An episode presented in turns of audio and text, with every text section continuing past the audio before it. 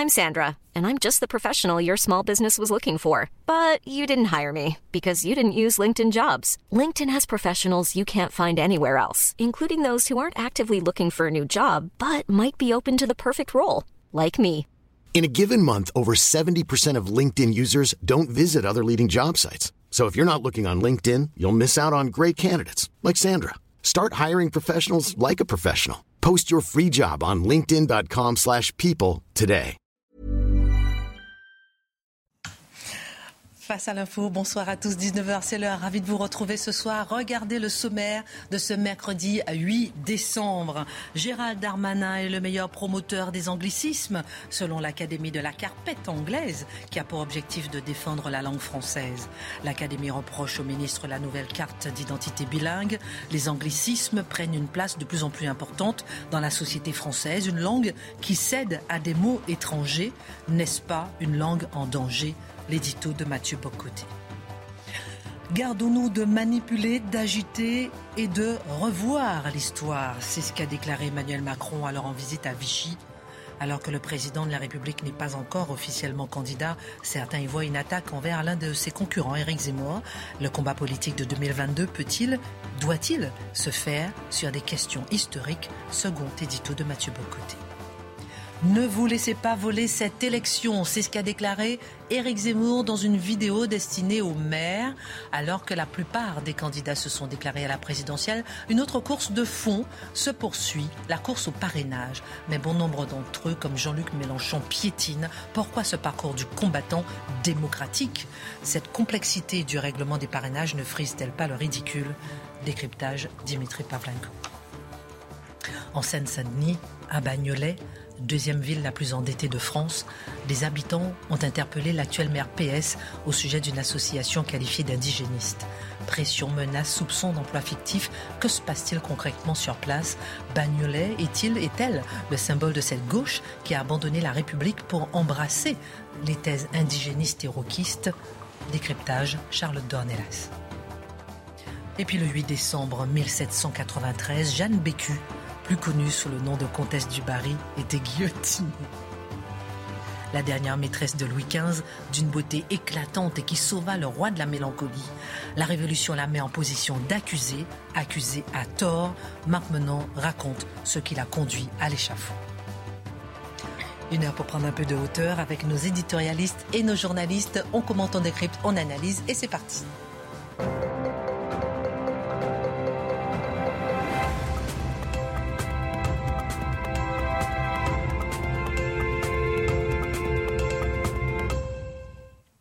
Bonsoir, messieurs, madame. Comment allez-vous? Ah, madame.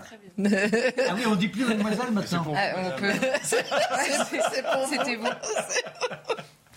Bon, allez, un peu de sérieux. Vous allez bien en pleine forme pour ce mercredi, Oui. en ce mercredi? Absolument. Bien. Alors, c'est parti. L'Académie de la carpette anglaise. Vous saviez ce que c'était avant ou pas? Non. alors, moi non plus. Qui rassemble des amoureux reconnus et prestigieux de la langue française, inquiet de son anglicisme progressive, euh, vient de remettre ses prix 2021. Alors il s'agit, on l'aura compris, de se moquer évidemment de ceux qui cèdent à cette vilaine manie. Et elle vient de remettre son prix à Gérald Darmanin, tenu responsable de la bilinguisation de la carte d'identité française. En quoi Mathieu Bocoté méritait-il cette triste récompense? Triste récompense, c'est le moins qu'on puisse dire. Alors, je rappelle les événements. Au mois de mars, on a appris que c'était d'abord sur le mode expé- d'ex- d'expérimentation, mais peut-être à sa place généralisée, la bilinguisation français-anglais de la carte d'identité, euh, la carte d'identité française. Alors, c'est tout sauf un détail. Parce que lorsqu'on décide de faire ainsi, ça consiste à dissocier la fonction des langues sur la carte d'identité.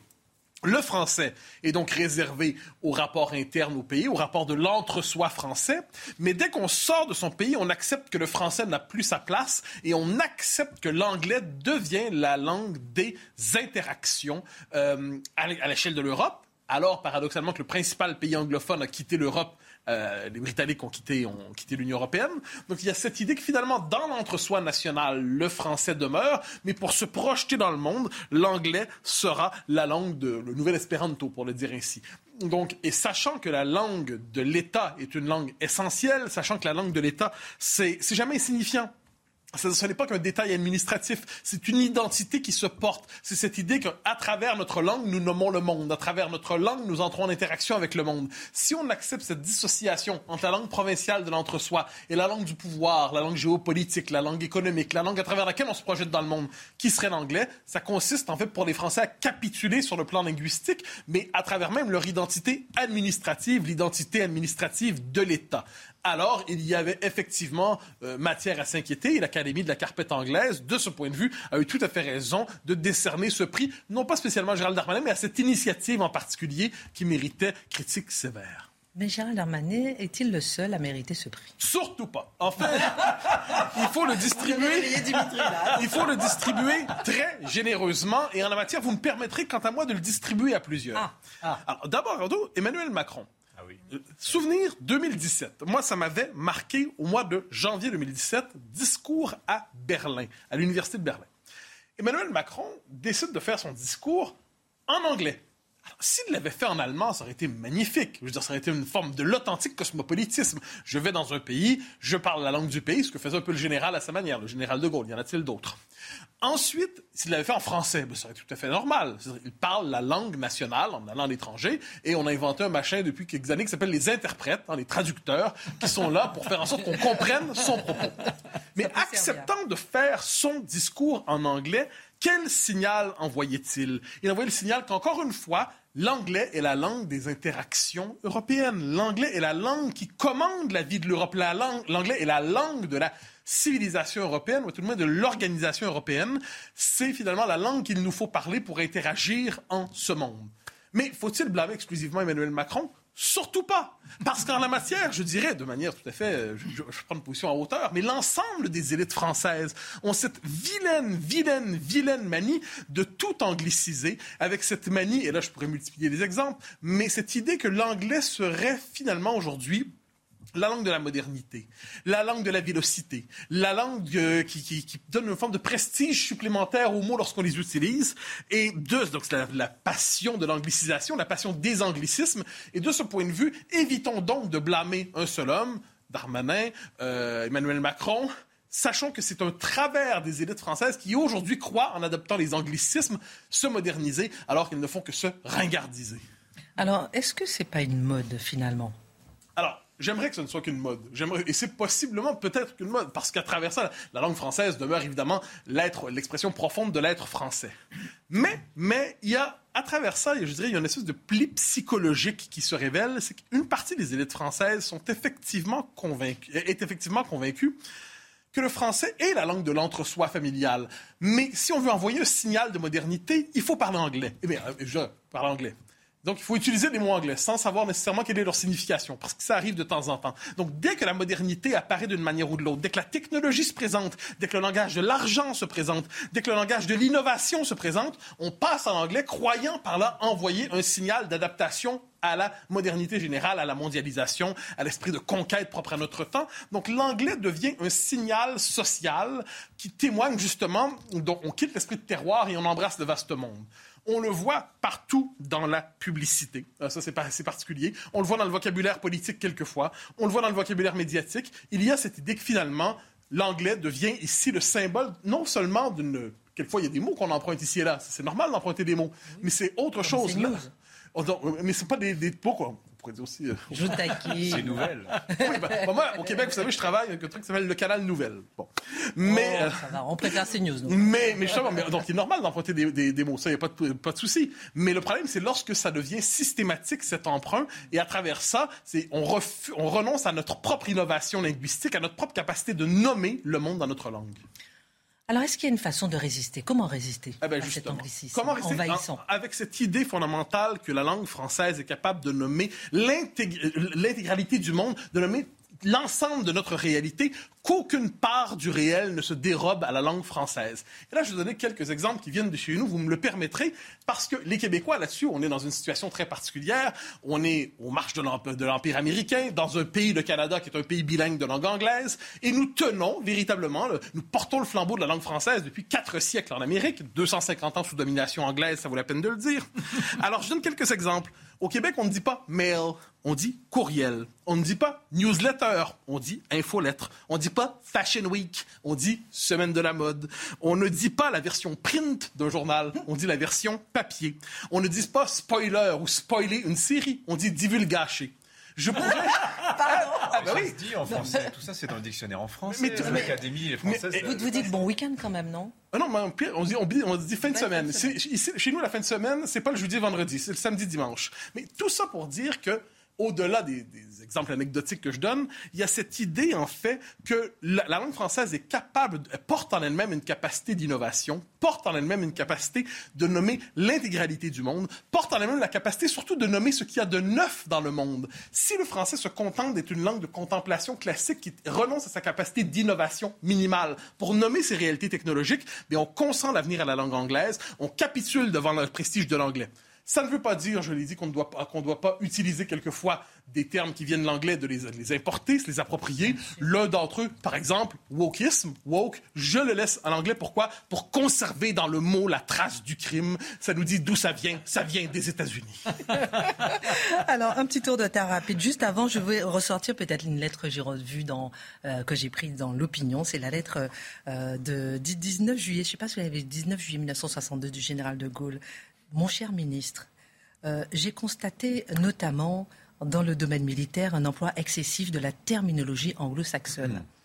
Je vous serai obligé de donner des instructions pour que les termes étrangers soient proscrits chaque fois qu'un vocable français peut être employé, c'est-à-dire euh, dans tous les cas.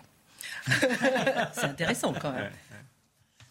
Mais, le problème, c'est que je trouve qu'il y, a une noblesse et quelque chose de grand, je trouve, de dire courriel et divulgacher avec fierté pour affirmer son, son identité. Mais le problème, c'est qu'en en fait, en français, on a la traduction honteuse, parce que malgré tout, l'idée même du, du verbe spoiler euh, elle vient des États-Unis et on leur envie cette créativité-là et on, a un petit peu honte de nous-mêmes. C'est un réflexe un peu défensif d'être trouvé une, traduction approximative. D'ailleurs, divulgacher ne veut pas dire grand-chose. On pourrait dire divulguer tout simplement, hein, puisque tout spoil en anglais, ça veut dire gâcher. Ça veut dire aussi divulguer. On n'est pas obligé de fusionner des mots et de les inventer comme ça. Moi, je trouve que ce qui est plus gênant, c'est quand il y a des mots qui sont en français mais qui sont employés complètement de manière britannique, de manière américaine. Adresser, le verbe adresser. En français, on s'adresse à quelque chose. Mm. Et eh ben vous avez j'adresse le marché, par exemple. Voilà, ça c'est typiquement de mauvais anglais traduit, mais qui est employé sciemment. Les gens qui le disent savent ce qu'ils font. Et c'est ça qui est un petit peu Parking, etc. Mais on n'a plus le goût de la langue, on n'a plus le goût de l'expression. On ne cherche plus cette petite musique. Comment je vais enchanter mon interlocuteur? Avoir le, ce, ce cette jubilation de la friandise. Mais oui, c'est-à-dire que euh, on, est dans le baragouin, on est dans l'échange, mais on ne cherche plus à forger cette langue. On ne veut plus qu'elle ait un sens. Et puis pour revenir à ce que disait Mathieu, c'est quand même les Français et les Allemands qui créent l'Europe. Les Anglais viennent qu'après, ils s'en vont les premiers et on garde leur langue. Mais où va-t-on? On est dans une folie, c'est invraisemblable. Et en plus, c'est un anglais qui est un anglais dénaturé. Mais euh, je, retiens, parce qu'Emmanuel Macron a fait beaucoup de discours, notamment pour la francophonie, le, prestige de la langue française, et en même temps, il, et en même temps, hein, il organise, il organise un, un rassemblement qu'il intitule Choose Friends en France. Il parle, euh, à peine élu, de la Startup Nation. Nous serions désormais la Startup Nation. Donc il a complètement. Et en fait, on comprend dans ces exemples-là qu'une langue, ça permet aussi de penser. Et quand ah on ne pense pas dans sa propre langue, on se fait coloniser aussi mentalement euh, par la langue qui, euh, que l'on utilise. Coloniser. Est-ce que la colonisation était un crime contre l'humanité? Je ferme la parenthèse. Gardons-nous de manipuler l'histoire, d'agiter, de revoir l'histoire. C'est ce qu'a déclaré Emmanuel Macron. On va en parler dans la deuxième partie de cette émission, dans un instant avec vous, mon cher Mathieu? Avant tout, Dimitri, restons avec Emmanuel Macron, excepté, on a la liste quasiment définitive des candidats. Eh oui, il se passe pas mal de choses hein, à l'heure où l'on parle. Hein, euh, oui, exactement, exactement à l'heure où on parle. Des candidats à l'élection présidentielle. Il reste qu'un détail, un tout petit détail, les parrainages. Les fameux 500 parrainages indispensables pour pouvoir se présenter. Plusieurs candidats, et pas des moindres, Éric Zemmour, Jean-Luc Mélenchon, Marine Le Pen, se plaignent d'avoir des difficultés à convaincre des mm. maires de leur apporter leur soutien. Qu'est-ce qui se passe-t-il concrètement? Bah, Si c'est pas violent, ça a quand même un candidat qui est à 15% qui dit « aidez-moi ». S'il vous plaît, messieurs, mesdames les maires, aidez-moi. Il y a une violence politique quand même, je trouve, à travers ce, cri euh, du cœur, cet appel à l'aide un peu désespéré d'ailleurs de la part d'Éric Zemmour ou de Jean-Luc Mélenchon qui dit dans le Parisien samedi je suis inquiet. Et alors, évidemment qu'il y a une part de spectacle, il y a une part de mise en scène, euh, une manière d'entretenir un peu le suspense, mais enfin, ça revient quand même à toutes les élections, ces gros candidats qui se retrouvent avec des problèmes à collecter ces fameux euh, parrainages. Et alors, euh, il dénonce au passage, Éric Zemmour, un risque d'impeachment d'empêchement, vous voyez D'empêchement, candidat. Ah, non, non, il dit pas impeachment, c'est moi qui le dis. Non, non, il dit qu'il y a un risque. Non, mais lui, il soutient la théorie qu'il y a peut-être par là, c'est peut-être le dernier moyen que ses adversaires vont tenter d'utiliser pour l'empêcher de se présenter, par le biais des parrainages, par le biais de porter la honte sur les, les maires qui vont, euh, qui pourraient lui apporter euh, leur parrainage. Alors, je rappelle ce que c'est la règle des parrainages parce qu'on la connaît, mais c'est intéressant de voir les petits détails. Euh, pour avoir le droit de concourir à la présidentielle, on doit déposer devant le Conseil constitutionnel le parrainage de 500 élus six semaines avant le premier tour, c'est-à-dire là le 26 février. C'est dans deux mois, un petit peu plus de deux mois, c'est bientôt. Euh, la récolte de ces parrainages, elle commence officiellement à la publication du décret qui convoque les électeurs à l'élection présidentielle. Généralement, c'est dix semaines avant l'élection, donc ce sera les courants du mois de janvier. Vous voyez, la fenêtre de tir est assez étroite en réalité. Ça laisse un mois, un mois et demi aux candidats pour trouver ces fameux 500 parrainages. Alors en réalité, sur le terrain, ils ont déjà commencé. Hein. je veux dire, euh, ils n'attendent pas le dernier moment. Depuis le mois de septembre, euh, même des fois avant l'été, vous avez des partis, le NPA, ils ont commencé au mois de juin, par exemple, le nouveau parti anticapitaliste. Euh, alors, on dit toujours les maires quand on parle des parrains, mais en fait, ça peut être des députés, ça peut être des sénateurs, ça peut être aussi les conseillers départementaux, régionaux, des assemblées territoriales comme la Corse ou Martinique. En bref, vous avez 42 000 parrains potentiels. Ça fait quand même une belle masse. Alors cette règle des parrainages, c'est une invention de la Ve République. En 58, donc l'élection présidentielle un peu particulière, Marc, vous le savez, parce que c'est une élection qui se fait en fait, qui est réservée aux grands électeurs, c'est-à-dire les, les élus locaux, les parlementaires, 80 000 grands électeurs. Il y avait trois candidats pour cette élection de 58. Il leur fallait 50 parrains. En 62, quand on décide de faire l'élection au suffrage universel, l'élection du président de la République, on maintient le principe des parrainages des candidats et on fixe le seuil à 100 parrainages. Pourquoi on fait ces parrainages? Parce qu'il y a cette idée qu'il faut filtrer, que si on laisse tout le monde se présenter, ils vont être 200, donc l'élection n'aura aucun sens. Pour éviter les candidatures fantaisistes, ça fait 60 ans qu'on dit qu'il faut éviter les candidatures fantaisistes ou bien trop nombreuses. Alors ils vont être 6 au premier tour en 65, ils seront 7 en 69, ils seront 12 en 74. Vous savez que les années 70, c'est la décennie de l'inflation. Eh bien, on voit bien que là, le système des parrainages n'a pas bloqué l'inflation de candidats. 12 candidats en 74, quand même. C'est ce qu'on a eu, euh, c'est le volume qu'on a dans toutes les élections présidentielles, en réalité, euh, depuis. C'est donc pour ça qu'en 76, on passe à 500 parrainages, la règle qui prévaut toujours actuellement, et on ajoute d'ailleurs qu'ils doivent provenir d'au moins 30 départements. On dirait que les règles démocratiques deviennent antidémocratiques. Dimitri, il y a quand même un problème. On se retrouve à chaque élection avec des tout petits candidats. On se rappelle de Jacques Cheminade, on fait la parenthèse. François Asselineau, euh, Arlette Laguillet aussi. Euh. Qui parviennent à passer le filtre alors que les candidats, euh, soutenus, comme vous l'avez dit, par des millions d'électeurs, ont toutes sortes de peine à, se, à les trouver des parrainages. Oui, oui, oui. Comment bah, expliquer ce décalage? Bah, le, le, principe, c'est que si des parrainages, c'est si vous n'avez pas derrière vous un parti avec beaucoup d'élus locaux, euh, la quête des 500 parrainages, elle est un chemin de croix. Que vous fassiez 15%, que vous en fassiez 1,5% en réalité. La différence, elle se fait là. C'est l'implantation des, des partis dans le, dans, euh, dans comment dire, sur, dans, le, dans le territoire. Voilà, donc je vous disais, Jean-Luc Mélenchon est inquiet pour cette raison-là. Ils n'ont pas beaucoup d'élus. La France Insoumise, Éric Zemmour, bah, lui vient de lancer son parti, donc il n'a pas d'élus locaux. Il faut qu'il aille convaincre des, des, des, maires de lui accorder son, son, son, son, parrainage. Et Marine Le Pen, on le voit, à chaque élection, elle le dit, elle est ric-rac, alors qu'elle était au second tour en, en 2017 et qu'elle fait toujours d'énormes scores. Alors, au passage, ça n'empêche pas de remarquer qu'en général, les candidats ils y arrivent toujours. Il n'y a pas de cas dans la Ve République où vous avez un candidat qui est donné à 15 ou 20% qui n'arrive pas à se présenter parce qu'il n'obtient pas les parrainages.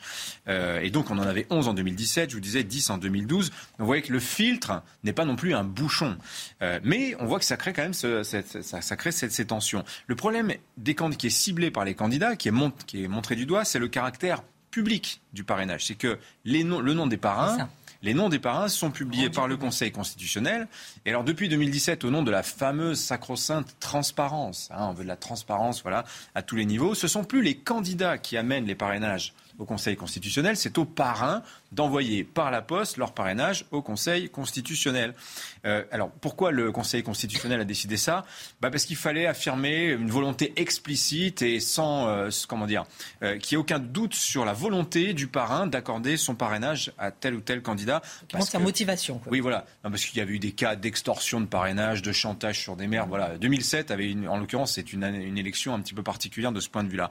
Donc voilà, on, on, comprend que ça part quand même d'une bonne intention, mais alors d'abord, ça crée beaucoup d'incertitudes chez les candidats, parce qu'en en fait, des mairies, ils ressortent euh, avec une promesse de parrainage. Ils n'ont plus le parrainage papier, vu que c'est plus eux qui l'amènent, c'est le maire qui doit faire la démarche d'aller jusqu'à la poste. Donc mieux vaut avoir 600, 700 promesses de parrainage pour, pour en avoir 500 effectives.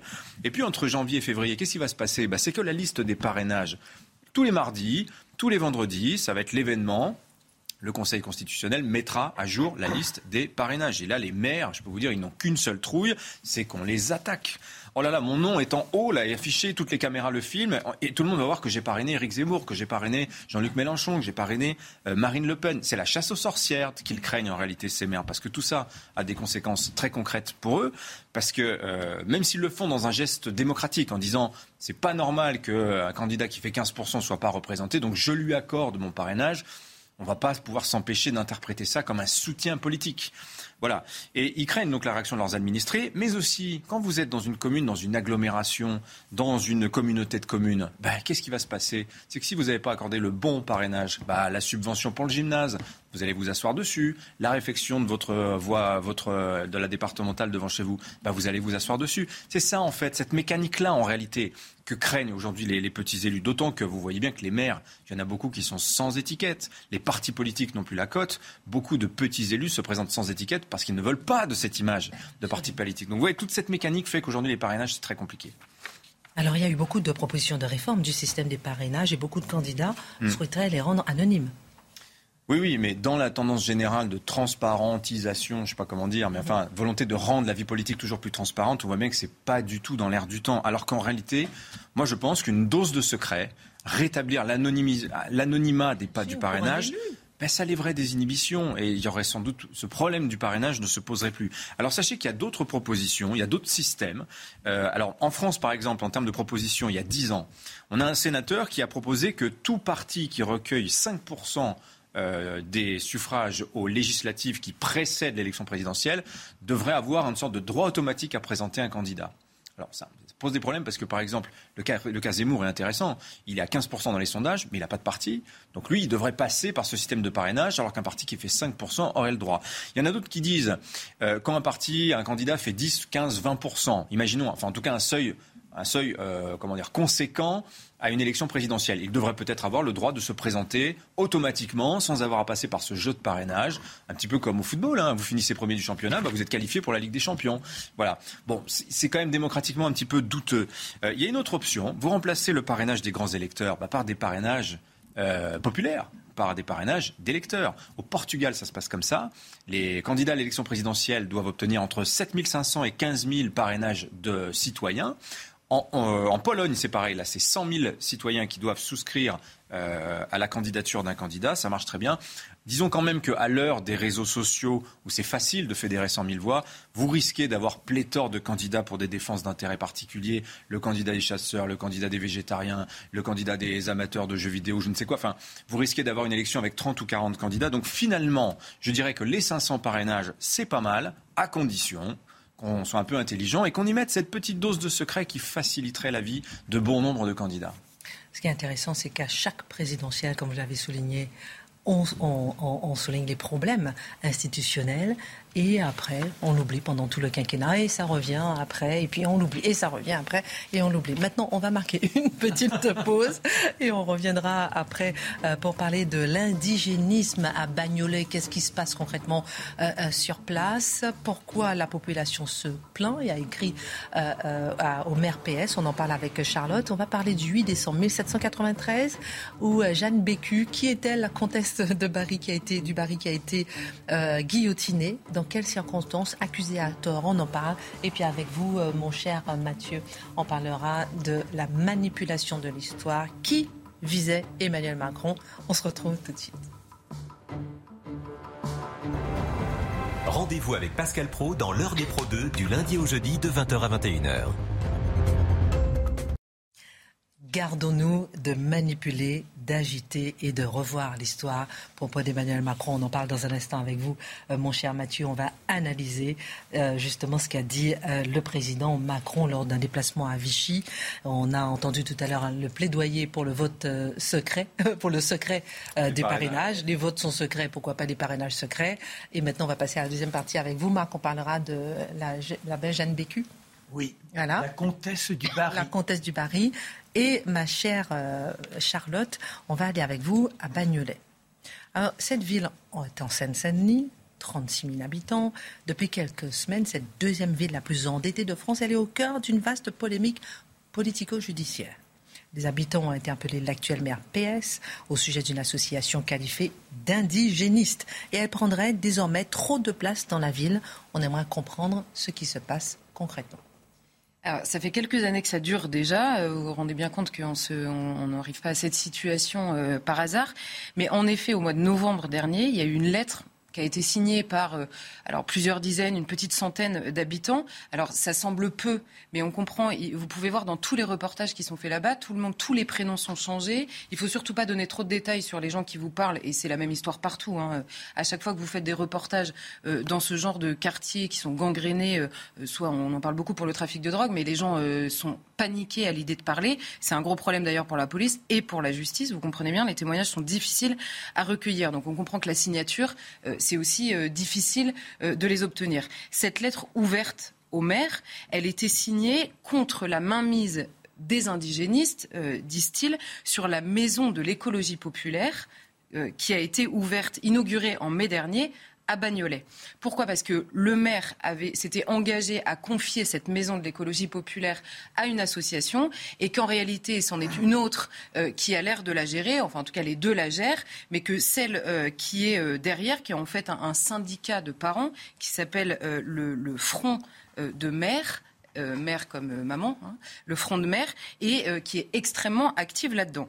Alors, pour vous donner une petite idée, j'ai pris le texte fondateur de ce syndicat qui est extrêmement représenté alors, ne cherchez pas le lien avec l'écologie, il, est introuvable. donc, je, en fait, il vaut mieux les lire, c'est beaucoup plus simple que les fondateur de l'association. C'est ça. Alors, ouvrez les guillemets, hein. parents noirs, arabes, musulmans, parents habitants des quartiers populaires, êtes-vous sereins quand vous confiez vos enfants à l'école le matin? Je, fais des citations euh, du texte. Hein. Nos enfants apprennent à l'école à avoir honte de leur maman. Nos enfants apprennent très tôt la hiérarchisation raciale. On parle toujours de l'école en France. Hein. Euh, nos enfants comprennent très tôt que l'école a un problème avec leurs cheveux s'ils sont crépus, avec leur langue maternelle si elle est africaine, avec leur religion quand c'est l'islam. Les discriminations qu'ils subissent ont une fonction les discriminations qu'ils subissent donc dès l'école, hein, ont une fonction, les résigner à occuper les postes les plus précaires, les plus mal payés, aux conditions de travail les plus difficiles. J'ai pris des extraits choisis. Euh, euh, cette, euh, par exemple, cette association, ce syndicat, a été créé par une femme qui s'appelle Fatima Wassak et qui est ancienne du Parti des indigènes de la République, évidemment, et qui avait écrit un livre qui s'appelle La puissance des mères, qui est sorti il y a quelques années. Et alors là, je ne peux pas tout vous sortir, mais j'ai retenu une seule phrase. Elle écrit dans son livre Si on ne tire plus sur l'arabe comme on tirait sur le lapin comme c'était le cas dans les années 80. Elle écrit ça. Hein. En France, toujours, la mécanique raciste demeure intacte. Et là, je la cite, elle dit éprouver une peur panique à l'idée qu'on vienne un jour lui prendre ses enfants pour les mettre dans un train à destination de nulle part, la peur qu'on balance un jour sa fille dans la Seine ou dans la Loire parce qu'elle aura manifesté son refus du fascisme. Tout le livre est sur ce registre-là, évidemment avec des liens euh, dans l'histoire que vous avez tous euh, repérés. Et elle, donc cette femme, par le biais de cette association, se sert de la Maison de l'écologie populaire pour faire des grands rassemblements. Et cette femme est également la compagne de Youssef Brakni. C'est peut-être un nom qui vous dit quelque chose, parce que lui, il est ancien membre du mouvement islamique de libération, qui est très axé sur la question de l'islam, et porte-parole du collectif Justice ou la vérité euh, sur Adama, euh, avec la, sœur euh, Assa association dont on a beaucoup entendu parler, qui est très axée sur la question des violences policières, mais qui aborde évidemment tous ces sujets. Le tout avec la cerise, c'est-à-dire que tout ça est évidemment écrit en écriture inclusive, parce que sinon c'est moins, c'est moins drôle. et donc, en effet, les habitants se sont inquiétés que le maire PS de la ville leur donne comme ça des moyens, notamment cette maison, pour organiser les, leurs rassemblements, des conférences. Maison de l'écologie, hein, j'aime bien. C'est ça, toujours la maison de l'écologie populaire. et dans cette lettre, alors c'est toujours la même mécanique. Hein. Dans cette lettre, les gens qui signent se disent eux-mêmes engagés au quotidien pour une société plus juste, pour lutter contre les discriminations et le racisme. Donc ils précisent ça en début et vous pouvez voir tous les gens qui les ont soutenus euh, consignés. Ils disent tous mais attention, nous on est des gens, on est des électeurs de gauche. Ils se sentent obligés de redire en permanence qu'ils sont des électeurs de gauche. Pourquoi? Parce que tout simplement ça a été très rapide. Une fois que la lettre est sortie, tout le monde les a qualifiés immédiatement de fachos de racistes et pire que ça, puisque vous comprenez qu'on est à Bagnolet, donc la, la, population est majoritairement issue de l'immigration. Donc les gens qui écrivent cette lettre au maire sont aussi eux-mêmes issus de l'immigration. Et alors là, on retrouve les insultes dont on parlait notamment hier, insultes qu'on connaît trop bien. Ils sont à leur tour colonisés, ils ont une mentalité de colonisés et ils ne sont pas capables euh, d'embrasser cette cause indigéniste et prendre le parti de l'État raciste contre le combat des indigénistes. Comment réagissent les autorités de la ville de Bagnolet, euh, forcément inquiètes d'une telle remise en question des institutions françaises? Bah, on aimerait qu'elle soit inquiète, mais elle ne l'est pas vraiment dans les faits. Et alors là, préparez-vous parce que c'est euh, incroyable en fait l'histoire de ce de cet accoquinement, on va dire, entre le maire actuel et les personnes dont on vient de parler. Alors la mairie aujourd'hui, elle parle de non-événement et elle dit non non pas du tout. La maison euh, de l'écologie populaire, elle est gérée par l'autre association, celle avec qui on a monté cette maison. Mais vous pouvez aller sur tous les réseaux sociaux. Euh, le, syndicat de parents, donc le Front de Mer, se, vante partout de co-gérer cette maison de l'écologie populaire, donc on a tendance quand même un petit peu à les croire, d'autant qu'ils organisent énormément de choses ici. La vérité, c'est qu'il y a une fracture, évidemment, sur cette situation. On a un élu de la majorité, euh, donc de la majorité du maire, hein, qui disait ne pas être du tout au courant de ça, et au moment où cette lettre sort, il dit, lui, ce texte mérite une réponse, je connais les premiers signatures, des premiers signataires, pardon, des gens qui habitent dans mon quartier et des électeurs de gauche. Donc, alors les pauvres gens, si par hasard dans ces quartiers il y a des gens qui votent à droite, alors eux ils sont perdus pour, euh, ils sont perdus pour tout le monde parce qu'on précise en permanence que ce sont des électeurs de gauche, donc on peut quand même euh, les croire. Mais à l'inverse, on a l'adjoint au maire à l'éducation qui s'appelle Édouard de Noël, qui lui a attaqué immédiatement. Il a reproché notamment à l'opposition de faire la publicité d'une lettre, je le cite, réactionnaire et raciste qui, vous vous souvenez des propos que je vous ai lus, hein, s'opposer à ces propos-là, c'est donc réactionnaire et raciste, toujours la même chose. Et le maire, lui, a apporté son soutien à la maison de l'écologie, sans rentrer dans le détail. Mais là où je vous dis que le plus intéressant est ailleurs et que l'histoire est absolument magnifique, c'est que cet Édouard de Noël, donc, qui qualifie la lettre de raciste et réactionnaire, il est aujourd'hui l'adjoint au maire. On est d'accord. Mais il était aux dernières municipales, un opposant au maire, il s'était lui-même présenté avec dans sa besace, dans la besace de ses soutiens, Fatima Ouassak et euh, son compagnon Youssef Brakni. Qui gère la maison de l'écologie populaire. Voilà. À l'époque, le maire, voilà. À l'époque, le maire, parce que, alors, le maire qui s'appelle Tony Di Martino, le maire actuel qui est PS, il avait écrit à Gilles Lagarde, qui est le directeur du cabinet du président du Sénat, parce que Édouard Denouel, j'espère que tout le monde suit, est, un cadre de la fonction publique. Et donc, il avait écrit une lettre anonyme à son supérieur hiérarchique en lui disant attention, parce que Édouard de Noël a dans ses bagages des indigénistes qui menacent la République, qui menacent la vie en commun, qui qualifient l'État de raciste, qui qualifient la République de colonisatrice, etc.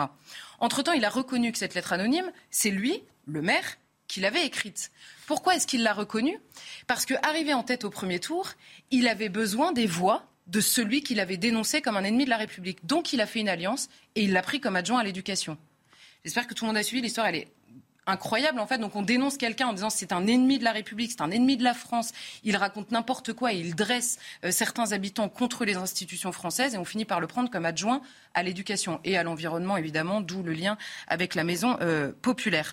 Donc aujourd'hui, il y a des habitants, notamment ceux qui sont signataires de cette lettre, qui disent le problème, c'est que le maire aujourd'hui est entre les mains de ces indigénistes parce qu'il avait besoin d'eux pour gagner au second tour. Et c'est là où je dis c'est le plus intéressant, c'est pas tellement l'histoire en elle-même qui est la plus intéressante, c'est qu'aujourd'hui, il y a certaines villes, notamment Bagnolet, où on a besoin du soutien de ces gens-là pour réussir à passer le second tour. Donc on a tendance souvent à se rassurer en se disant c'est extrêmement minoritaire. En tout cas dans les urnes, ça ne l'est pas tant que ça. Et c'est peut-être ça évidemment le plus inquiétant euh, dans cette histoire. Et j'ajoute euh, que euh, ce front de maire, donc ce syndicat de parents, a vocation à s'étendre partout en France, dans tous les quartiers. Et récemment, on a vu qu'il y avait une section locale qui s'était ouverte à Rennes, et alors là, qui est directement dirigée par la vice-présidente Europe Écologie Les Verts, de Rennes Métropole. Donc vous comprenez que les alliances se font très naturellement avec le discours, encore une fois, dont j'ai lu des petits extraits tout à l'heure.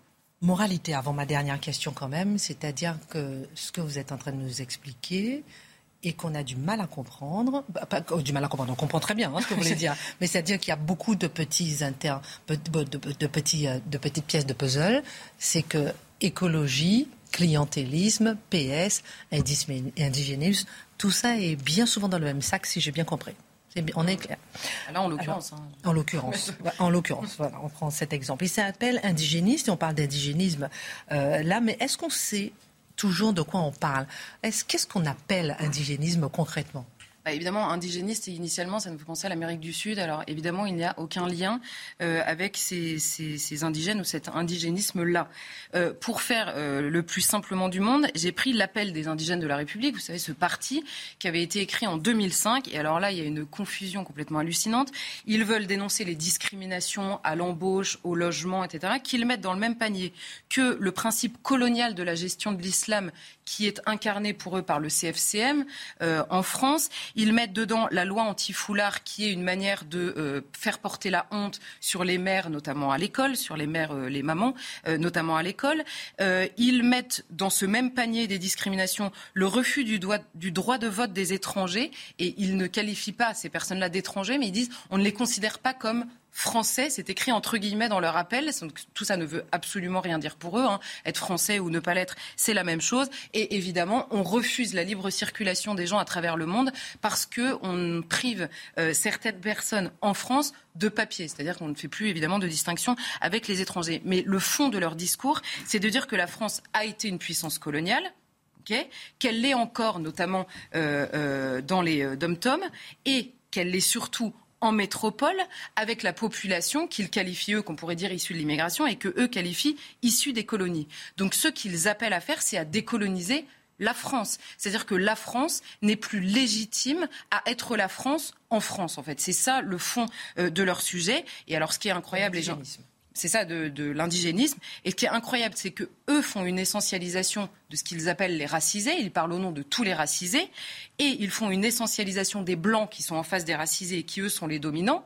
Mais vous comprenez que quand il y a un racisé qui dit bah, pas du tout, en fait, moi, je ne me retrouve pas du tout dans votre texte, il devient lui-même colonisé, c'est-à-dire euh, complice du blanc qui est évidemment euh, le euh, dominant euh, par excellence qu'il faut combattre par tous les mots. Donc ils, ne défendent évidemment pas les gens qu'ils prétendent défendre, mais en revanche, ils tissent leur toile de manière inquiétante. Merci beaucoup pour cette pédagogie, pour d'avoir un peu décortiqué tout ça pour nous. Votre regard, ensuite, on fait un petit tour de table. Mathieu. En fait, la logique de l'indigénisme, c'est effectivement une forme de radicalisation du décolonialisme dans leur esprit. La décolonisation ne sera achevée que lorsque les Français seront étrangers chez eux. C'est-à-dire qu'il faut démanteler la France comme État-nation, considérer qu'il y a désormais ici une majorité blanche hégémonique illégitime dont on doit faire le procès, qui bénéficierait des avantages du racisme systémique et dont en souffriraient les populations dites immigrées, donc, on est dans cette logique, finalement, qu'il faut expulser symboliquement les Français de chez eux pour que la décolonisation arrive à son terme. Ce qu'il y a de particulier là-dedans, c'est que les indigénistes arrivent ici et, dans les faits, ont un comportement colonial, contre-colonial à bien des égards. Ils arrivent en France, ils disent à la France, voilà comment vous allez vous comporter. Si vous ne vous comportez pas de la bonne manière, nous allons vous punir d'une manière ou de l'autre. Donc c'est fascinant comment, au nom d'une rhétorique décoloniale, chez les indigénistes, c'est une logique de colonisation inversée qui s'opère ce qui est le plus terrible, et c'est là où on comprend que la gauche soit en perdition d'un électorat, c'est que ce soit les socialistes, là en l'occurrence, les gens d'écologie les Verts, ils ne font que sacraliser ce type de propos.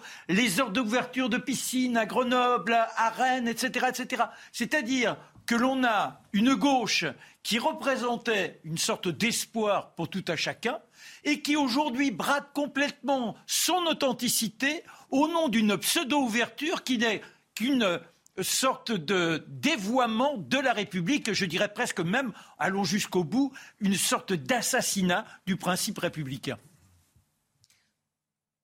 Hein, ils ont tout dit, je ne vais pas beaucoup en rajouter, mais on, avait, on a eu l'exemple aussi typique il y a quelque temps de Sarcelles, qui s'illustrait dans ses liens avec les, pour le coup, les, frères musulmans euh, turcs. Et voilà, c'est cette logique implacable de pour rester au pouvoir, pour garder les manettes du pouvoir, on est dans la compromission avec des intérêts particuliers qui sont, des, qui sont contraires à, l'intérêt de la France. Alors nous, on le dit souvent, mais euh, tout le monde n'en a pas conscience forcément. En tout cas, ceux qui votent n'en ont pas forcément conscience. Un dernier mot simplement. À travers la multiplication de ces cas, c'est la multiplication des fameux territoires perdus de la République, qui sont des territoires conquis de l'indigénisme et de l'islamisme et du décolonialisme. Donc ces territoires se multiplient. Ils n'ont pas toujours le visage caricatural des quartiers nord de Marseille. Ça peut prendre un tout autre visage, mais à travers ça, la France est chassée de chez elle, les mœurs françaises sont chassées de chez elle, et je précise que dans plusieurs de ces quartiers, lorsqu'il y avait une communauté juive, elle aussi, elle est chassée de chez elle parce qu'elle est considérée comme de trop dans ces quartiers. Et l'écriture inclusive, ce qui montre bien qu'on va jusqu'à sabrer la langue, qui est le socle culturel. On ne veut plus de cette langue. Il faut qu'il y ait quelque chose d'autre pour que l'on puisse installer euh, cette volonté de séparatisme. Merci beaucoup, euh, Charlotte, pour ce sujet. On va marquer notre page histoire maintenant, hein, euh, puisque le 8 décembre 1793, Jeanne Bécu, plus connue sous le nom de comtesse du Barry, était guillotinée. La dernière maîtresse de Louis XV, d'une beauté éclatante, comme vous les aimez, mon cher oh Marc. Elle a sauvé le roi de la mélancolie. Et la Révolution la met en position d'accusé, accusé à tort.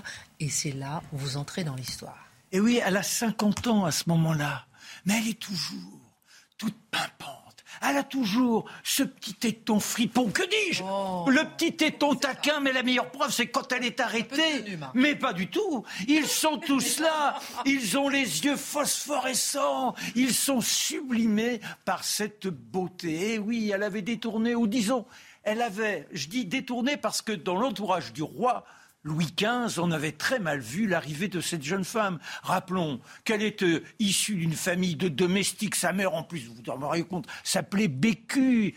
Et alors son père, un curé défroqué. Alors ce que j'aime, c'est que le prénom du père, il était curé défroqué, mais il se prénommait Ange. Avouez qu'il y a quand même des petits hasards comme ça, des clins d'œil de l'existence qui sont savoureux. Et bon, cette femme, elle a un parcours étonnant. Elle aime la volupté. Elle sait non seulement en profiter, mais la sublimer. Et donc, c'est une de ces grandes libertines qui aurait plu au régent à l'époque de son règne. Et toujours est-il que redonne roi, qui était en dépression depuis la mort de la Pompadour, qui n'avait plus goût à l'existence, il la requinque. Il dit c'est incroyable, j'ai la soixantaine et hop, elle, elle est la seule à me redonner ce goût de l'existence. Il la gâte de cadeaux, de bijoux, de colliers, de bracelets. Tout ça, c'est, extraordinaire. Et puis, bah, malheureusement, la Révolution arrive. Déjà, avec la mort du roi, elle est écartée de la cour. Elle se réfugie à Louvciennes. À Louvciennes, elle a un joli château. C'est domestique, c'est l'opulence de grandes soirées où ce sont les mots qui l'emportent. Là encore, on est dans cette saveur de la culture. Et elle a un petit personnage à ses côtés, c'est Zamor. C'est qui, lui? Bah, Zamor, bah, c'est un petit bonhomme. Il est arrivé du Bengale. Alors, forcément, là, les indigénistes, ils vont frémir, mais il est arrivé avec euh, des Anglais à la cour et elle l'a adopté. Elle en a fait une sorte de petit domestique, mais en y faisant très attention. C'est-à-dire qu'il n'était pas question de le traiter comme un moins que rien. Non, non, non. Elle lui a donné le savoir, ce savoir, quel pristan. Il sait lire, il sait compter. À la fin de sa vie, d'ailleurs, il deviendra, il vivra en donnant des cours particuliers aux uns aux autres. C'est vous dire le niveau qu'il a atteint. Bon, ben, néanmoins, c'est vrai qu'au quotidien, il apparaît euh, dans des tenues qui sont celles de la domesticité, et puis il faut qu'il soit au service de la dame. Apparemment, il en tient une sorte de rancœur, alors qu'il a connu, quand on voit son parcours, une sorte de propulsion et de réussite personnelle. Il, a la chance d'être considéré et de ne pas être diminué comme d'autres domestiques à ses côtés. Mais la révolution explose et il se met du camp de ceux qui sont les sans-culottes, du sang sang, du sang, du sang, du sang. Et les bijoux, lorsque la Pompadour se retrouve sous la, la pardon, Madame du Barry se retrouve sous la Révolution, elle ne pas vraiment partie, mais forcément, elle aide quelques exilés. Elle, a dans ses relations, elle va pas couper avec tout le monde. Donc, euh, on dit qu'elle n'est pas de, elle est hostile au nouvel ordre. Et un jour, il y a un personnage qui s'est installé à Louvciennes. C'est bizarre, ce gars-là. Il a un accent étranger. Il, il ne sort que nuitamment. Il regarde. Il est toujours du côté de Louvciennes, là. Hum. Il a quelques mots avec Zamor. Viens, mon gars, viens, viens. Comment ça se passe chez toi, là? Il obtient des renseignements et, comme par hasard, quelques temps plus tard, les bijoux ont disparu un jour où la comtesse était à Paris. Paf, une effraction quand elle revient. Ces joyaux ne sont plus là. Il en reste quelques-uns, il y en avait tellement. Mais donc, elle essaie de savoir où ils sont et on lui dit que tout cela serait parti en Angleterre. Elle aura quatre voyages pour tenter de récupérer son petit trésor. Oh bah c'est vrai quand même, on peut être voluptueuse mais avoir le sens du lucre. Vous voyez, un peu d'argent quand même. Et le dénommé Bègre, il note tout ça. Alors elle va à Londres, elle rencontre à la même donnée, il y a des espions là-bas à Londres, à la même donnée 200 000 livres au duc, euh, au, prince d'Oran, oh, ça montre bien, mais il est jaloux. Il ne pense qu'à une chose, c'est faire tomber la dame pour pouvoir s'installer à sa place. Et d'ailleurs, quand elle est à Londres, à un moment donné, euh, il finira par être dans le château. Et c'est comme ça qu'elle se retrouve, eh bien, jugée il y a deux personnages qui sont là, parler, parler. Elle est toute confiante. Elle, bon, je bon, ça va s'arranger. Elle écrit à Fouquetinville, je suis innocente, citoyen, je crois en toi. Tout se passe bien. Et il y a même un prêtre qui lui rend visite. Il est déguisé, forcément, il n'apparaît pas en tant que tel. Il est irlandais, lui, madame, que si vous me donnez quelque argent, vous pouvez sortir. Elle dit, non, non, non, non, non, non. Ou alors, il faut qu'il y ait une deuxième personne qui parte avec moi. Mais cette deuxième personne, il dit non, il n'y en a qu'une seule eh bien, elle paye pour que l'autre personne, qui est Madame de Mortemart, puisse s'échapper. C'est vous dire la confiance qu'elle a dans la justice. Mais la sentence tombe avec Fouquetinville et les dossiers qui ont été remplis par le dénommé Grève. Et le 8 au matin, elle est là, elle demande à parler au greffier. Oui, je suis coupable de tout. Oui, c'est moi qui ai, volé mes propres bijoux, etc. Ça dure trois heures, un déversoir, une logorée. Mais ça ne change rien, la charrette l'attend. Elle monte, elle est vêtue dans cette tenue de misérable, et elle est prostrée, elle s'effondre sur la banquette, il fait froid, il fait déjà nuit, on est à quatre heures et demie. Et quand ils arrivent devant l'échafaud, eh bien, l'aide du bourreau, elle, ne peut pas se lever. Elle hurle de douleur, elle hurle. Il la prend dans ses bras et il la monte pour qu'elle passe sous la tête et là, elle dit Une minute, monsieur le bourreau, une minute encore, une minute. Et, eh bien, la faucheuse fait son ouvrage. Avait, elle avait à peine perdu la tête que déjà Louvcienne, les hyènes, ceux qui étaient les chantres de la haine, allaient picorer les bijoux qui n'avaient pas été volés. Voilà comment disparaît cette dame qui avait un destin étonnant et qui mérite beaucoup mieux que de rester dans l'histoire comme ayant été l'une des grandes courtisanes. Merci beaucoup, euh, mon cher Marc. La belle histoire de France, tous les dimanches à midi avec, Franck Ferrand. Merci beaucoup. L'histoire, l'histoire, l'histoire, l'histoire rattrape parfois la réalité. L'histoire naît dans le présent. Vichy nous renvoie à une histoire. À cet égard, il faut juste se dire que nous l'avons vécue, qu'elle a été écrite par les historiographes et que c'est une bonne chose de s'y tenir. Ce sont les propos d'Emmanuel Macron lors de son déplacement à Vichy aujourd'hui. Il déclare aussi Gardons-nous de manipuler, d'agiter et de revoir l'histoire. Que comprendre, mon cher Mathieu, de ce déplacement? Le rappel n'est pas inutile. Gardons-nous d'instrumentaliser l'histoire. Rappelons-nous que l'histoire, sans être une science exacte, n'est pas non plus objet de pure manipulation. Elle n'est pas que pure mémoire. On ne peut pas tout dire. On ne peut surtout pas faire disparaître des événements qui ont déjà eu lieu ou en inventer qui n'ont pas eu lieu. Donc ce rappel est élémentaire. On peut croire que tout citoyen éclairé ferait le même rappel. Sauf que, dans les circonstances, que fait Emmanuel Macron s'il ne va pas instrumentaliser l'histoire au moment où il nous invite à ne pas le faire? Qu'est-ce qu'il cherche à faire en allant à Vichy par hasard, hein, comme ça c'est pour envoyer le signal que la, la, guerre des mémoires, la question mémorielle, il veut la placer au cœur de la campagne présidentielle. Il envoie le signal que Vichy, la mémoire de Vichy, servira à départager les candidats d'un côté ou de l'autre, il cherche à s'approprier le symbole en disant voilà ceux qui s'approprient ce symbole, enfin, à marquer ce symbole, ceux qui se l'approprient d'une manière ou de l'autre, ou à tout le monde dont on dit qu'ils se l'approprient, sont à l'extérieur du pacte républicain. Donc, c'est une volonté prétendant dénoncer l'instrumentalisation de l'histoire, c'est un acte inaugural de la campagne. Il nous dit à quel niveau il situera cette campagne. Il nous annonce qu'il fera usage de l'arme mémorielle dans la campagne.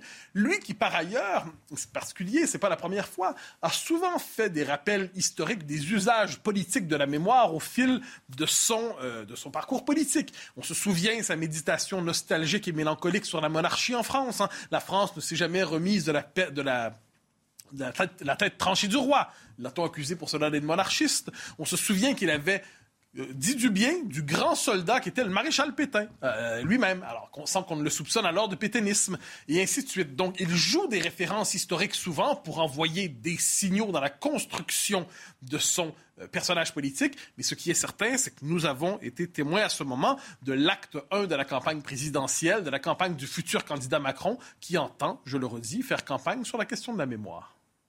Et on comprend qu'Éric Zemmour est visé dans son discours. Oui, disons que c'était d'une subtilité éléphantesque.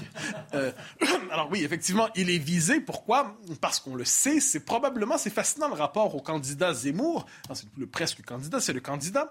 C'est qu'on parle assez peu finalement, lorsqu'on le critique, de son diagnostic sur la France d'aujourd'hui on parle assez peu de ses propositions, nouvelles certes, mais qui viennent d'arriver dans le paysage politique. On parle assez peu de sa lecture de ce qu'est la France en 2021-2022. Tout ce qu'on fait, c'est qu'on l'attaque sur son vichisme, son pétainisme présumé. Ce qui permet, puisqu'on l'attaque sur ce registre-là, ça, euh, nous, ça, fait en sorte que les autres n'ont pas ensuite à parler de ce qu'il propose pour les temps présents parce qu'il se disqualifierait par les sympathies historiques qu'on lui prête. Sauf quand on s'intéresse au parcours intellectuel de Zemmour, quand on s'intéresse à son parcours politique, quand on s'intéresse à la symbolique qu'il mobilise, on trouvera difficilement un moment de complicité, de sympathie, d'adhésion, de quelque manière que ce soit, au pétainisme, au régime de Vichy. Est-ce qu'il a fait, est-ce qu'il s'est penché sur la Seconde Guerre mondiale pour chercher à l'expliquer autrement, d'une manière ou de l'autre? Sans le moindre doute, et ça lui a, ça lui a mal servi manifestement politiquement. Mais lorsqu'il parle de ses préférences, lorsqu'il parle des figures qui l'inspirent, lorsque Zemmour nous dit qui finalement m'inspire dans l'histoire de France, il y a globalement deux noms qui ressortent. Napoléon, on le sait, Napoléon, Napoléon, Napoléon, et le général de Gaulle. Et l'étendard qu'il prétend brandir depuis, en fait, je dirais depuis le début de son parcours intellectuel, mais maintenant aussi sous le signe politique, intéressons-nous simplement à ce qu'il dit en politique, c'est l'étendard gaulliste. Trois exemples, si je peux me permettre. La référence de l'appel du 30 novembre, on comprend à quoi ça faisait référence, là. On comprend que c'était l'appel du 18 juin. Pour ceux qui ne l'ont pas encore compris, c'est une référence explicite au gaullisme. Le discours de Villepinte, eh bien, quelle était la grande figure citée à plusieurs reprises? C'est le général de Gaulle. Et quel est le parti auquel Zemmour fait toujours référence lorsqu'il dit le parti dont je poursuis l'œuvre, l'entreprise? C'est le RPR le parti gaulliste. Alors, on peut trouver, on peut dire que finalement, il euh, interprète de manière trop réductrice la tradition gaulliste. On peut penser qu'il fait un mauvais usage du gaullisme. On peut dire que sa lecture du gaullisme est inachevée ou incomplète mais on ne peut pas dire qu'il ne se réclame pas du gaullisme de manière répétitive, de manière, euh, certains diraient, obsessionnelle, depuis le début de son parcours politique et son parcours public.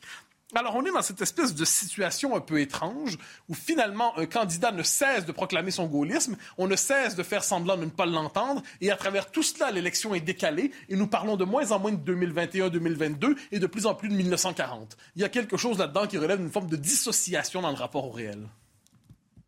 Mais l'instrumentalisation de l'histoire ne prend-elle pas aussi d'autres formes? Ah oui, c'est le moins qu'on puisse dire. Premier exemple, qui n'est pas sans lien avec ce qu'on vient de dire, l'extension fascinante, on en a souvent parlé ici, du concept de la définition du fascisme depuis la mort du fascisme. Alors, c'est le l'antifascisme, c'est payant politiquement, et c'est encore plus payant symboliquement. Il suffit de porter la tunique de l'antifascisme, d'abord ça donne le droit d'être violent, on l'a vu encore ces dernières semaines, mais plus encore, ça permet d'un coup de se transformer par proclamation rhétorique en grand résistant. Parce que ça transforme l'adversaire en monstre, et dès lors, si l'adversaire c'est le fasciste, je suis l'antifasciste, je suis donc l'héritier de l'antifascisme, donnez-moi, s'il vous plaît, des médailles symboliques. Mais ça va au-delà de ça, c'est que l'extension de l'antifascisme depuis quelques décennies a fait en sorte qu'on a associé au fascisme toute une série d'idées. La patrie, le conservatisme, l'enracinement, l'identité nationale, toute une série d'idées qui, historiquement, n'appartenaient pas à l'univers du fascisme, qui appartenaient à l'univers du patriotisme le plus naturel qui soit. J'ajouterais, parce que c'est singulier, que c'est au nom de ce patriotisme, de cet enracinement, de cette idée de l'identité, que des hommes comme Churchill, comme De Gaulle, comme d'autres ont été, et les premiers résistants, ont été capables de combattre le fascisme lorsqu'il était présent. Donc, l'extension insensée, abusive, délirante de l'antifascisme pour désigner tout ce qui est à droite du centre-gauche, finalement, ça fait partie d'une... C'est une des formes d'instrumentalisation de l'histoire on pourrait aussi, on pourrait aussi parler de l'anachronisme qui est propre à la mouvance woke dont on parle souvent ici. Quand on décide de plaquer sur le passé les critères issus du présent, on regarde le 16e siècle, le 17e, le 18e, le 19e, et on dit, bah, comparé aux critères de 2021-2022, c'est pas à la hauteur, ça ne nous intéresse pas. c'est, un peu idiot, convenons-en. Et ça fait en sorte qu'on en vient, on veut déboulonner des statuts, on veut réécrire des livres, il y a des mots qu'on ne veut plus prononcer. Il y a tout cet univers. Mais il y a aussi une forme inversée d'anachronisme, si je peux me permettre, c'est plaquer sur le présent les critères du passé. Et ça, je crois que c'est un peu l'originalité des temps présents.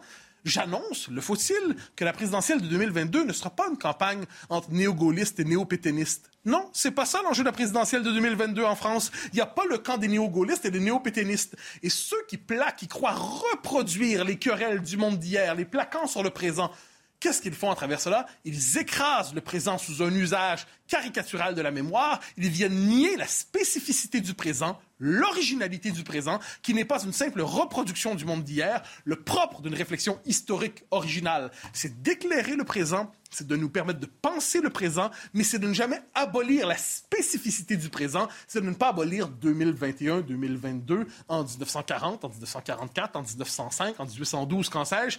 C'est la capacité de penser l'originalité du présent et ce qui est en train de disparaître dans cette campagne qui se situe sous le signe de la guerre des mémoires artificielles. Justement, l'histoire éclaire le présent. Absolument, l'histoire éclaire le présent, pour peu qu'on en fasse un usage intelligent. Alors, on pourrait dire, à certains égards, l'histoire éclaire le présent pour tout bon historien, c'est-à-dire on regarde les événements et on voit à la lumière de l'histoire, voilà ce que nous pouvons comprendre. Donc euh, il y a un très beau livre, par exemple, de Michel de Gégère, La Compagnie des Ombres, ou plus récemment Le Cabinet des Antiques, où il cherche justement à penser le présent à la lumière de l'histoire, de l'histoire longue. c'est tout à fait, c'est une démarche tout à fait féconde. On pourrait dire aussi que le passé a généré des événements, sont devenus des mythes. Des mythes, pas dans le sens euh, faux, mais des mythes comme dans des, événements avec une forte charge symbolique presque sacrée, et que ces événements nous permettent aussi de comprendre. Soit ils sont quelquefois porteurs d'une énergie politique, une énergie incroyable. Par exemple, le 18 juin en France, le 18 juin, une fonction, c'est-à-dire c'est l'appel, quelques hommes rassemblés au moment de la capitulation qui portent l'étendard de la reconquête, par exemple. On peut dire aussi Jeanne d'Arc, hein, la figure la plus inattendue, la figure la plus surprenante qui surgit devant la démission des élites et qui porte la souveraineté sous le signe justement d'une volonté de restaurer la pleine souveraineté nationale. On pourrait parler aussi d'un autre usage de l'histoire, non pas sur le signe du mythe, mais de la méditation. La chute de Rome, depuis la chute de Rome, nous savons une chose, même les empires humains que l'on croyait éternels ne, le seront pas, même l'empire le plus puissant finira par tomber. Eh bien, qu'est-ce qu'on voit? La méditation sur Rome revient à travers l'histoire occidentale pour comprendre, sommes-nous de nouveau en train de connaître la décadence de l'empire romain? Donc, il y a un usage tout à fait passionnant à faire de l'histoire lorsqu'on décide de penser le politique, pour penser le présent, lui donner du relief, lui donner de la substance, lui donner de la chair, pour éviter d'être dans un présent désincarné, asséché, dépolitisé. Mais si le, la mémoire, l'usage de la mémoire sert simplement à écraser le présent, à nier sa spécificité, eh bien, appelons ça une histoire non plus qui libère ou qui éclaire, une histoire qui étouffe, qui inhibe et qui assèche. On fait un petit tour de table. Je vous donne le mot de la fin. 10 secondes, un petit temps. Non, mais déjà, l'histoire, c'est simplement essayer de comprendre comment les ancêtres vivaient, comment ils épousaient les événements, comment ils se projetaient dedans ou comment ils en étaient victimes. Et en l'occurrence, juste un mot, c'est euh, quand Zemmour a parlé de Pétain, il n'était pas dans une projection historique, ça n'avait rien à voir avec la campagne qu'il mène aujourd'hui. Oui, il a changé de métier en fait. Il y, a, une manière de se projeter dans la controverse historique et une manière pour le politique de se saisir de l'histoire, évidemment pour prolonger l'histoire d'un peuple. Et Emmanuel Macron le sait très bien quand même, parce que quand il dit au début, euh, il y a quand même une historiographie sur laquelle tout le monde s'entend, je, n'ai pas entendu d'historiographie officielle selon laquelle la colonisation est un crime contre l'humanité, donc qui commence par lui-même ouvrir un livre d'histoire. Bon, moi, quand un, politique parle d'histoire, généralement, je retiens juste l'étiquette qu'il essaye d'accoler à l'idée qu'il est en train de vendre. Vaut mieux avoir des propositions très simples et très concrètes. Il y a plus de chances de se faire élire. Olaf Scholz en est la preuve vivante hein, en Allemagne. Moralité. Moralité, je crois que la réflexion historique est féconde, essentielle. Elle permet de prolonger le sens de l'action politique à l'horizon historique lointain. Mais en ce moment, on est en train de s'enfermer dans une vision contrefaite de l'histoire, une espèce de vision diminuée qui finalement euh, appauvrit le débat démocratique. Et c'est assez triste. Et l'histoire. Oui, qui appauvrit l'histoire absolument aussi. Merci. Merci mon cher Mathieu. Merci à tous. À demain, 19h. Tout de suite, Pascal Pro et ses invités dans l'heure des pros 2. Mom deserves the best, and there's no better place to shop for Mother's Day than Whole Foods Market. They're your destination for unbeatable savings, from premium gifts to show-stopping flowers and irresistible desserts. Start by saving 33% with Prime on all body care and candles. Then get a 15-stem bunch of tulips for just $9.99 each with Prime. Round out Mom's menu with festive rosé, irresistible berry chantilly cake, and more special treats. Come celebrate Mother's Day at Whole Foods Market.